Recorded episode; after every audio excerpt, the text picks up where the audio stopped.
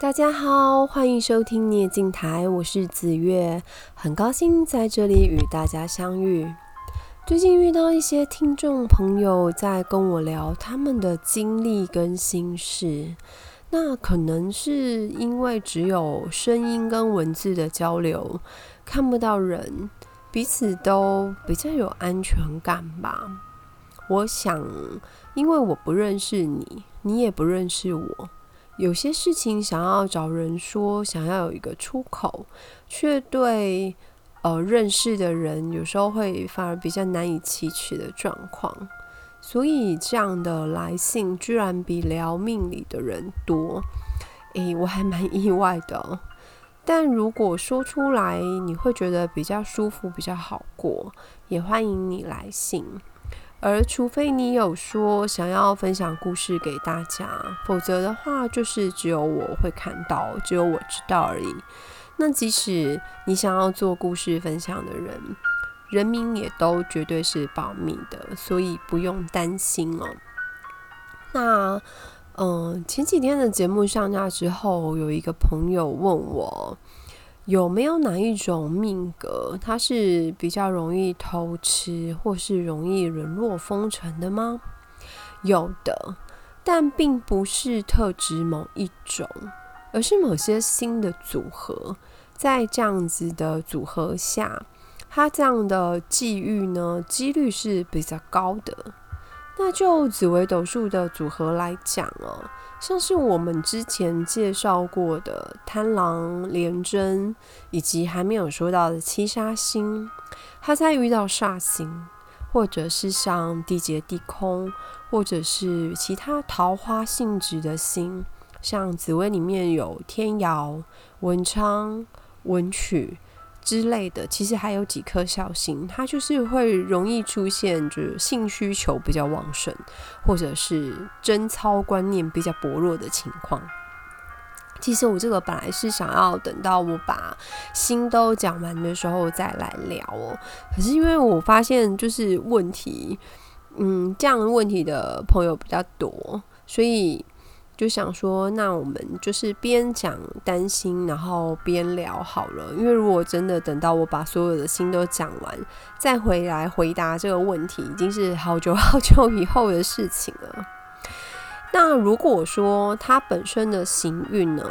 也不好，那家境贫穷的话，可能就会变成是走上用身体换取金钱这样子的道路哦。也就是，也就是说，其实你可以从两个方面去看，一个是它的新的组合呢，是本身性的需求是比较旺盛的。它这个部分其实从新的组合再看，这准确率真的是很高哦。譬如说紫薇加贪狼的组合，我们之前讲贪狼那颗星，就是它本身是一颗比较，嗯。它的呃桃花的性质是比较重的，然后即使它是会到好的星的正星的组合，就是它的它也许不会偷吃，可是它在那方面的需求还是会是比较多的哦。可是它如果是会要桃花的组合，或者是说像我刚刚说犯地座，因为地座是紫薇嘛，紫薇加贪狼组合也是呃需求是比较高的，或者是像遇到加天姚。贪狼加天姚也是一个还蛮有代表性的格局，还有像天机太阴，它会到文昌文曲，它就是桃花会很旺，或者是我们讲过连真心。连跟廉贞心，他遇到桃花的天姚的时候，他就会无法贞洁，他其实就是也是会欲望是比较强烈的。那或者是遇到煞星，像廉贞遇到陀罗，或者是廉贞遇到呃小的桃花，就是异性方面的星，比如说红鸾呐之类的，就是其实组合还不少哦。那这类的组合通常呈现的是异性缘比较重。然后喜欢跟异性就比如打情骂俏啊，或者是说喜欢那种众星拱月的感觉，也有是这样子的，就是他比较喜欢一对多的情况。那有的是其实只是满足于就是一种被呃注目啊，或者是被喜欢的感觉就好了。可是如果是在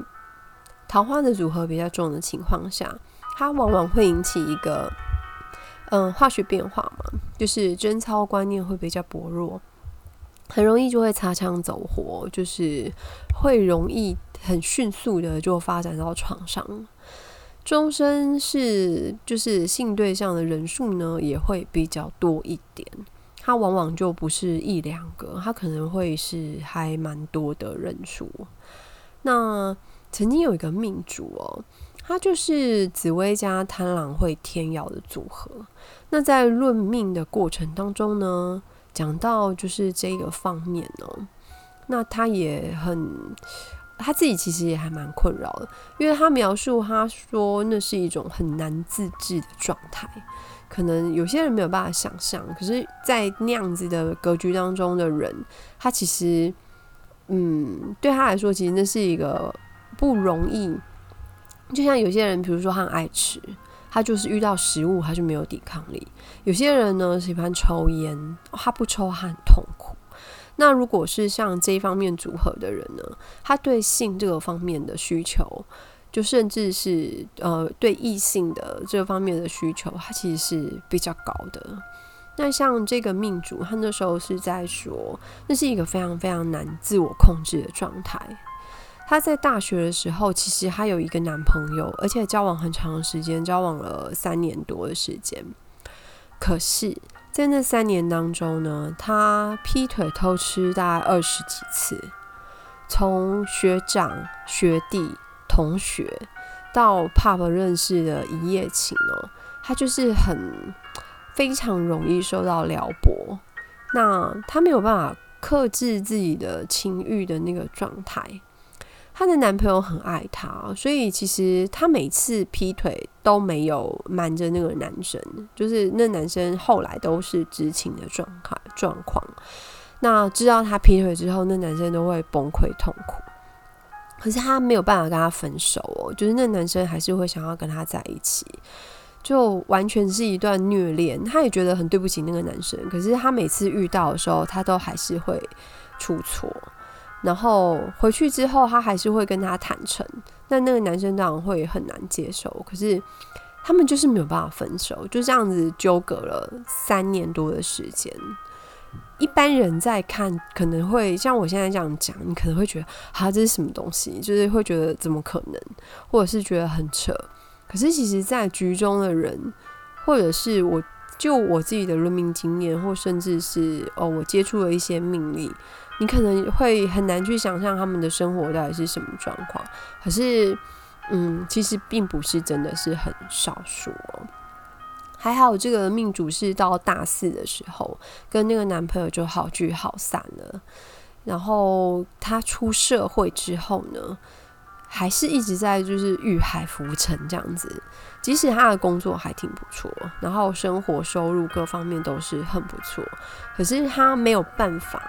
就是只满足于跟单一的对象交往，这是一很诡异的状态哦。那像有些男生追求他，像他中间也有几段就是男朋友，他都会警告对方，就是自己有这种状况。可是对方在追求的当下，可能会觉得他可能有办法让这个女生就是单一的跟他交往，可是都还是失败哦，就是他还是。就是有任何的触发的机会的时候，他都还是会出轨。那也因为他本身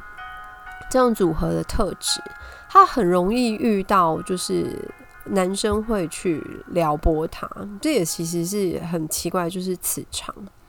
那当时我记得我有提醒他是说，因为他后来有再后来有一个组合要注意，就是呃阴晴受伤之类的事情。就玩够了要收心哦，不要因此引发就是情杀事件之类的。我没有想要在社会版看到他，那时候我也跟他讲得很白，嗯、到那样的状态真的就来不及。那因为这个客人，我们后来就没有再遇过。我后来好像有听说到香港去，他不知道改善了没有，就是这个状态。那如果本身命盘是类似的组合。你发现你自己有这样子的特质，如果可以保守自己的状态，那其实你可能可以控制在一个就是异性缘蛮好的，然后就是常常会一起说说笑笑之类的，顶多就打情骂俏吧，并不是非要到就是发生发展到床上不可。一切还是跟就是自己的自制能力会有一些关系。那我也有看过浪子回头的。就是现在也有很幸福的家庭哦，那女生也有，现在也是嫁人生子，也是有幸福的家庭。其实她是有办法节制的，如果你愿意的话，而且可以的话，就是尽早回头。那有些人其实还没有正式，就是正式去论命之前，对自己应该会有一些自知，就是大家大概可以感受得到，就是诶，你可能。就是类似的组合，因为可能有类似的状况。那不管你有没有，就是去给人家论命哦，如果可以节制你自己的话，尽量的去控制，因为其实它是一个很危险的玩火的路线。那另外一种方面的话，就比较苦一点，就是本身的命盘的格局可能就不好，他可能大概就是原本就是一个桃花很重的格局，然后呢，他的行运又很差，就是可能从小家境就不好，然后包括他出生的环境啊、成长的条件啊。都是比较差的，那就非常容易就是走上用身体换钱的路啊。因为小时候如果家庭是比较没有办法去照顾到的，他就在就是读书这方面，或者是说呃成长的过程是比较缺乏栽培跟照顾的。那到就是需要呃谋生的时候，谋生的条件就相对真的就是会比较弱一点。去年朋友介绍一个命主哦，诶，他的命盘真的很难批，因为那张命盘非常的艰难辛苦，没有希望。就是其实看你很难挑出一个好，就是我想要鼓励他，都要绞尽脑汁才会能找出就是一点优点这样子。这个世间也是有这样子的人存在，可是就比起来，就是很多人都会比他幸福。只是那么苦，也还是不可以放弃自己的。最近有一出戏，我不知道你们有没有看，就是影一个影集，它叫做《第三部局沉沙火》。那它的时播放的时间是每周日晚上的九点到十点半左右吧，在 HBO 跟就是有网络平台有播出哦。到上个礼拜天好像是播完第十集吧。总共好像有十五集的样子，我自己很喜欢这出戏哦，里面有很多发人深省的东西可以去思考，就是可以推荐大家去看看，因为其实看人跟看事情，每个人都有自己的角度，就好像，嗯，你。你看的跟我看的，或者是当事人看的角度，绝对是不一样的。那会注意到的东西，一定也是不一样的。这个是很有意思的一个部分。那这出戏大约是属于嗯悬疑、推理、人性相关的影集哦。导演在专访里面说，他的灵感呢，源自于佛教经典当中破尘沙的这个概念。佛家人他们把人世间的种种烦恼与心思比喻成尘沙，就是像尘沙一样那么多，而且那么看不清楚。那唯有破除了这些宛如尘沙一般的疑惑，人们才有机会放下心中的执念哦。每个人心中都有自己的谜团跟执念，那也是因为这些执念会影响到人生的方向啊，就是。会让我们做出种种的选择。那如果都是用很主观的立场在看事情的时候，很多人其实没有办法有足够的同理心，因为他其实都只能从自己的角度去思考，或是去看待一件事情。那从自己的角度去思考，当然是比较快的，因为其实。你不用去理解别人嘛，你只要从你自己的角度去思考就好。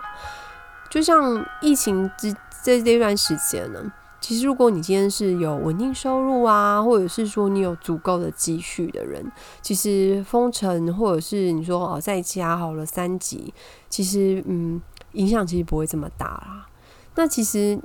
你就会很难去想象到有一些，比如说摊商啊、店家，或者是放无薪假的人的状态。他们真的会受到疫情很大的冲击跟影响哦。有些人甚至偷偷的做生意或是怎样。那如果是从你说从刚刚那种就是呃有稳定收入的角度去看的话，哦，会觉得那个偷偷开业啊、偷偷做生意很可恶。可是其实他们可能生活真的已经出问题了，就是没有收入的话，真的就是活活要饿死的这个状态。那。嗯、呃，也许说饱汉不知饿汉饥啊，吃饱穿暖的人没有办法想象什么叫做三餐不齐。但这种算是无知呢，还是天真的状态，其实是非常非常的残忍的。就是你如果只能从单一的角度去出发去看人的时候，其实还蛮残忍的。所谓的。嗯，风尘女子也是这种状态哦，因为在《沉沙后》这出戏里面，还有几个关键的角色，行业都是做八大的。那大多数人呢，包括普罗大众跟警察，他们对于特殊行业其实都不免就是皱个眉头啊，然后带着点嫌弃，然后可能就是一句啊，那个是做八大的啦，这样。那好像因为做这类的工作发生不幸，就会受到比较少的重视，或者是呃受到比较少的同情。即使它也是一条人命哦，但变成发生事情好像是比较理所当然的吗？就是他们的定义好像是说哦，因为做八大的交往就是比较复杂。但是从事这样子的工作，绝对不会是他从小的志愿。如果今天他可以凭借别的方式生活，他也不会想要做这样子的工作。如果说你从命理的角度去看，我们学命的人可能会觉得，嗯，就某个层面来说，就是那是命，即使他奋力挣扎了。还是没有摆脱那样子的命运，而很多人就顺从了。就是对于命运这件事情，就里面有一个角色，他有的台词就是，哦，他就对他的算是男朋友嘛，他就说：“对我就是贱这样子。”可是其实那是一句很痛的话，就好像就是在泥巴泥巴水里面的鱼。它即使很奋力的挣扎了，可是它还是得不到足够的水，因为它原始的环境就错误了，决定了那个挣扎是没有效的。那因为这样子，所以就不挣扎了吗？其实真的谁都没有答案哦，因为每个人都有自己的人生。在剧集当中，就是里面的嗯，你会有一个感觉，就是人生好像充满了惊愕。不管是哪一个身份、哪一个位置的人，都并不是那么看得到自己会发生的事情。就是其实我们人是人生在世都是这样，谁也想不到自己会遭遇那样的事情。当下如果有意识的话，也许闪过的念头会是：为什么我会遇到这种事？我相信你也一定有过类似的感受，就是，比如说遇到某件事情的时候，会觉得为什么是我啊？其实人生的这种时刻，或轻或重，或大或小，每个人都会有，这是都会有的。有时候很难说怎么避免或是准备，因为其实像我们学命的人，我们其实会想要趋吉避凶，就是哦，我们靠着我们的研究，靠着我们这样子去嗯推敲，会去做一些准备。可是你说真的，呃，就不会发生了嘛？我们只能说，我们是尽量好好的做人，然后尽量做好事。然后知道自己要注意什么时候，就是尽量的去避免它。那万一遇到有不好组合出现的时候，我们也会希望它就是大事化小，小事化了。也许是一个比较嗯，你说阿 Q 吗？或者是说你是一个比较呃佛系的想法，就是他也原本也许是更严重的，可是可以因为你好好的做人，好好的做事，他就减轻了就是发生的那个灾害的威力，那其实就值得了。好哦，我们今天的分享就到这边。呃，如果之后陈家货有播完的时候，就是也许如果有兴趣的话，我们再来聊这个话题。因为我很怕爆雷，因为他其实呃剧集做的保密工作做得很好，那我自己也还蛮期待他后面的发展哦，因为他有很多地方其实会可以触动到一些想法。如果你是使用 Apple 设备收听的朋友，再请给五星评价，也欢迎大家留言。如果你有什么想听的主题，也欢迎跟我说。那如果你觉得有所收获的话，也欢迎请我喝杯茶，小小鼓励我一下，让我继续为你讲故事说命理。谢谢大家，我们下次再见喽。